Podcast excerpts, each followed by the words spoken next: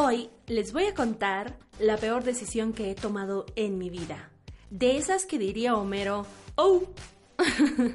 Aquí vamos a utilizar de manera literal el dicho, ¿es todo o nada? Descubramos si obtuve todo o me quedé sin nada.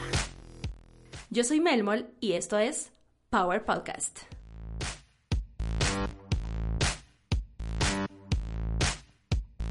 En el podcast anterior les hablé acerca de mi carrera profesional. Hace cinco años que dejé de trabajar en radio, pero sí soy locutora profesional porque estudié eso en la universidad tres años y luego dos años para una licenciatura que no he terminado, pero bueno, eso será otro tema. pero como les estaba diciendo, les platiqué en el podcast anterior acerca de esa parte de mi vida profesional y quiero contarles hoy más acerca de por qué dejé de trabajar en radio hace cinco años. Hoy ustedes se van a enterar de todo, del por qué completo, algo que tal vez no le he contado a muchas personas porque hasta hace poco todavía me daba un poco de vergüenza. Pero bueno, empecemos ya. Primero les voy a contar que empecé a trabajar en radio en el 2012. Eh, no sé, como en enero del 2012. Del 2012 al 2014 trabajé en radio. Y dirán, es muy poco tiempo. Y sí, ahora que lo pienso es poquito tiempo. Haciendo cuentas porque no me recuerdo de las fechas exactas, trabajé en radio como dos años y medio. Parece muy poco tiempo y sí es muy poco tiempo, pero fueron cinco radios en dos años y medio. Wow, pero qué persona tan inestable, me dirán. Mi paso por las radios será tema para otro podcast también. Lo voy a apuntar por aquí paso por radios, para que ustedes conozcan la realidad detrás de un micrófono, pero será en otro episodio. Entonces, fueron cinco radios totalmente diferentes del 2012 al 2014. Les voy a comentar cuál fue la peor decisión que yo tomé en el 2014. Yo trabajaba en una radio local de la antigua Guatemala. Este municipio es bastante grande, pues es grande relativamente, es uno de los municipios más visitados, porque turísticamente es un lugar hermoso, entonces hay muchas radios, hay muchas oportunidades de crecimiento, aparte que está más cerca de la capital, eso tiene ventajas también. Yo estudié en la antigua Guatemala y al graduarme pues hice amigas en la antigua y estas mis amigas tenían como las mismas inquietudes que yo de ir a la radio, de trabajar en tele y así como ellas empezaron a incluirse en este ámbito de los medios de comunicación, yo también iba ahí de chute a todas partes.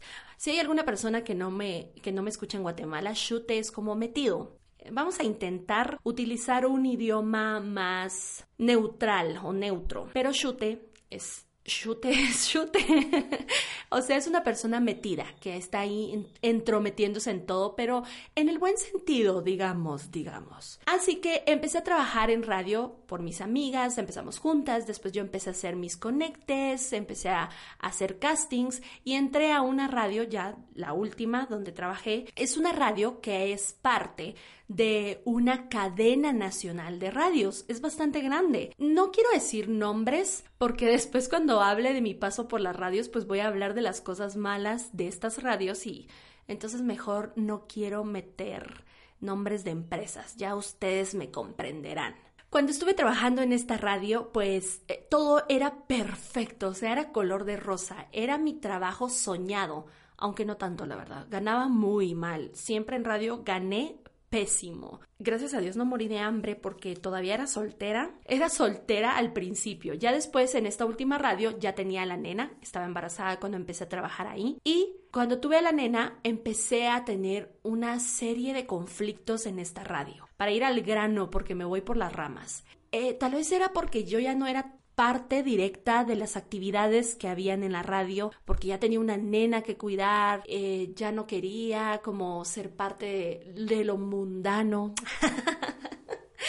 Claro, obviamente yo era parte de lo mundano, soy parte de lo mundano, pero bueno. Entonces comencé a tener conflictos, conflictos de que ya no me incluían en las actividades, ya no me tomaban en cuenta igual que antes, mi jefe ya no era tan buena onda como era al principio, porque él era súper buena onda al principio y ya después era como que me ignoraba o como que no me tomaba en cuenta o mis opiniones. ¿Me explico? Espero que sí. Así que me empecé a sentir incómoda totalmente incómoda y empecé a buscar nuevas opciones para irme de ahí para crecer profesionalmente, para tener un mejor salario, que era una de las cosas principales, por supuesto, nuevos aires, un mejor ambiente laboral. Comencé a enviar mi demo de locución a diferentes radios hasta que una radio, bueno, una amiga me dijo, mira, están haciendo un casting en una radio de la capital que era muy prestigiosa, entre comillas, porque no es que era tan prestigiosa, pero sí era famosa, más de la que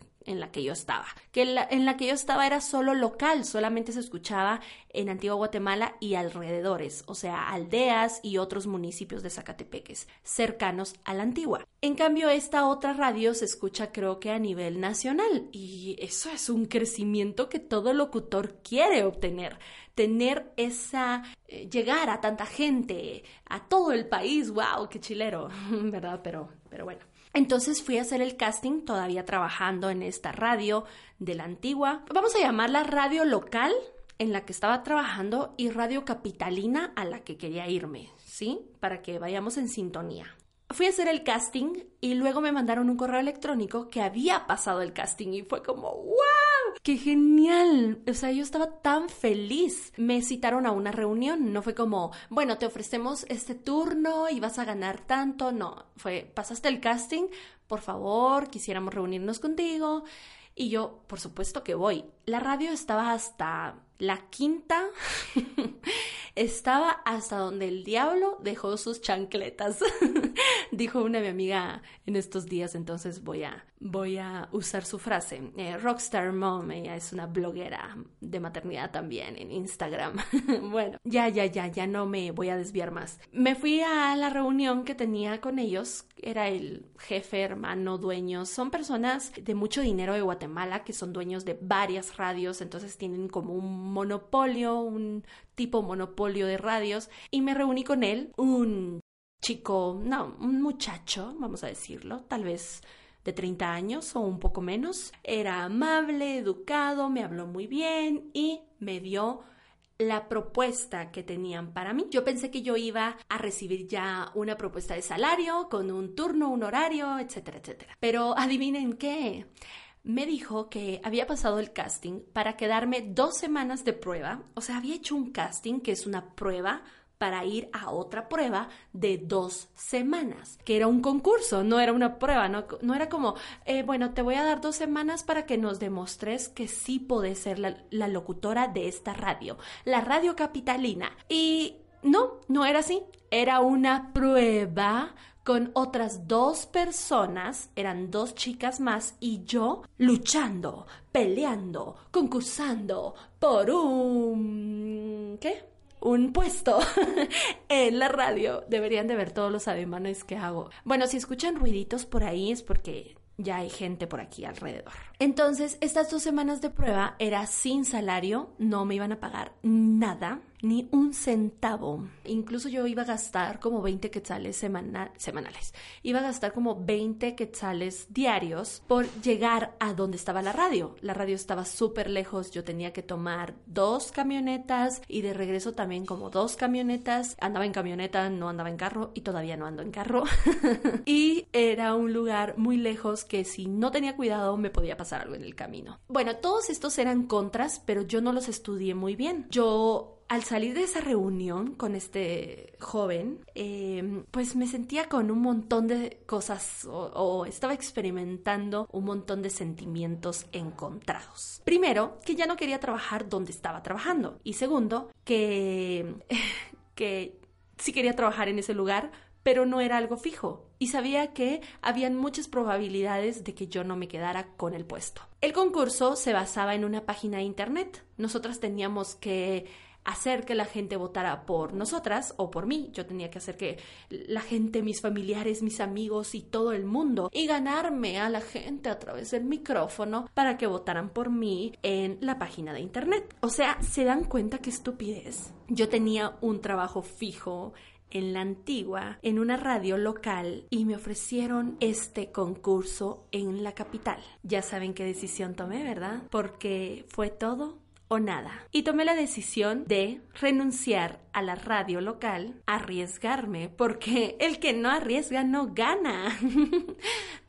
sí, claro. Y me fui dos semanas a ese concurso en la capital. Viajé todos los días porque el turno era de 9 de la mañana a 12 del mediodía. Yo tenía que salir de mi casa a las cuatro y media de la mañana para poder estar ahí a las 8 más o menos. No, salía como a las 5, 5 y cuarto creo yo. 5 y cuarto de la mañana para poder llegar a las 8 y tener un tiempo de desayuno y después entrar en punto de las 9 de la mañana al turno concurso. Y no podía salir de mi casa a las 8 de la mañana porque no llegaba nunca, iba a llegar como a las 10. El tráfico en Guatemala es espantoso, espantoso. Así que me iba a esa hora, 5 y cuarto de la mañana. Dos semanas estuve viajando en camioneta todos los días a esa hora, regresando al mediodía súper cansada, un poco frustrada. Em, ay, no sé, estaba, estaba feliz la primera semana. La segunda semana como que me iba bajando esa emoción y yo sabía que ya, ya me estaba, ya me las estaba oliendo, como que ya decía yo dentro de mí, Melissa, tomaste una mala decisión. Melissa, esta fue la peor decisión de tu vida.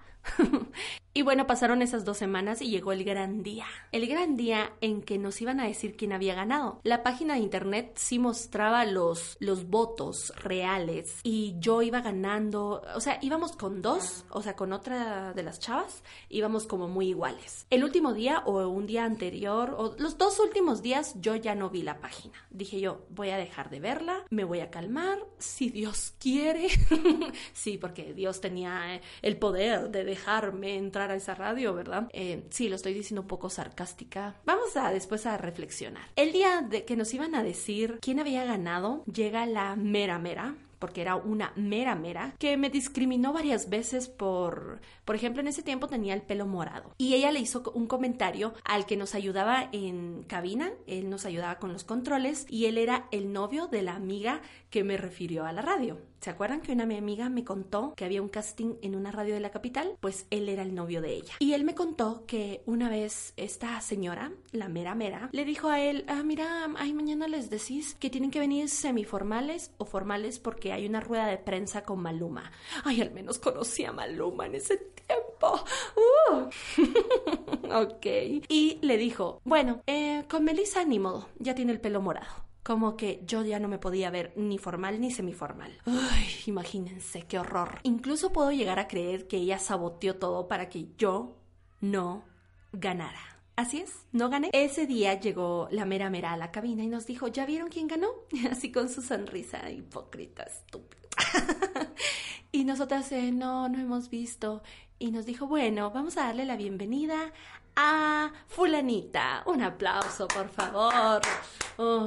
qué alegre. Perdí ese puesto y perdí muchas lágrimas, la verdad. Después de que ella nos dijo que quién quedaba, hicimos hasta una oración porque los papás de la jefa, de la mera mera, que son los dueños de la radio, llevaron un cuadro de una virgen o algo así y pusieron a todos los de la radio, a todos los trabajadores de la radio, no solo locutores, sino que hay editores y no sé qué, en un círculo, hasta nosotras que no éramos parte de la radio, cuando ya nos habían dicho que no habíamos ganado, las dos que no ganamos, a hacer una oración, a bendecir la radio. No saben qué horrible fue ese momento para mí. increíble, no se imaginan, fue la frustración más grande que he vivido en mi vida, creo yo, porque yo amaba mi trabajo, la gente me quería y no es por nada, pero de verdad la gente me quería. pero bueno, al final fue nada, chicos y chicas, no sé cómo los voy a llamar, gente, fue nada, gente, fue nada, me quedé sin nada por tomar esa decisión, que no pensé bien. Tenía más contras que pros y me quedé sin el trabajo que tanto me gustaba por gente tonta también que me trató mal, gente cero profesional y fui a aceptar un trabajo que no era para mí. Incluso en esta reflexión puedo llegar a decirles que por algo no me quedé ahí. Era un viaje demasiado largo hasta allá, estaba muy lejos y no era para mí, simplemente. Tal vez no me convenía porque algo me pudo haber pasado en el camino, no iba a aguantar tal vez mucho tiempo, no me iban a pagar bien tal vez, porque en las radios es muy raro que paguen bien, pero al final de cuentas lo superé. al final, después de tanto tiempo, lo superé. Esa es la historia triste de hoy. Les dejé una bonita reflexión. Espero que les haya gustado. Espero que se hayan entretenido, que se hayan reído también un poquito, porque no, es bueno que nos riamos. Si se ríen de mí, no importa, es válido. Si se rieron conmigo, pues súper bien, muchas gracias. Voy a respirar profundo y voy a terminar aquí este episodio. Ya saben que para enterarse de los nuevos episodios pueden seguirme en YouTube, Instagram y Facebook como Mother Power GT o en Instagram y Twitter como Melmol Power. Y si quieren enviarme su historia triste o graciosa, su anécdota para contar de forma anónima, pueden hacerlo al correo electrónico contacto melmol.gmail.com. Nos escuchamos pronto, en 15 días, aquí en el espacio donde le damos poder a las anécdotas. Bye.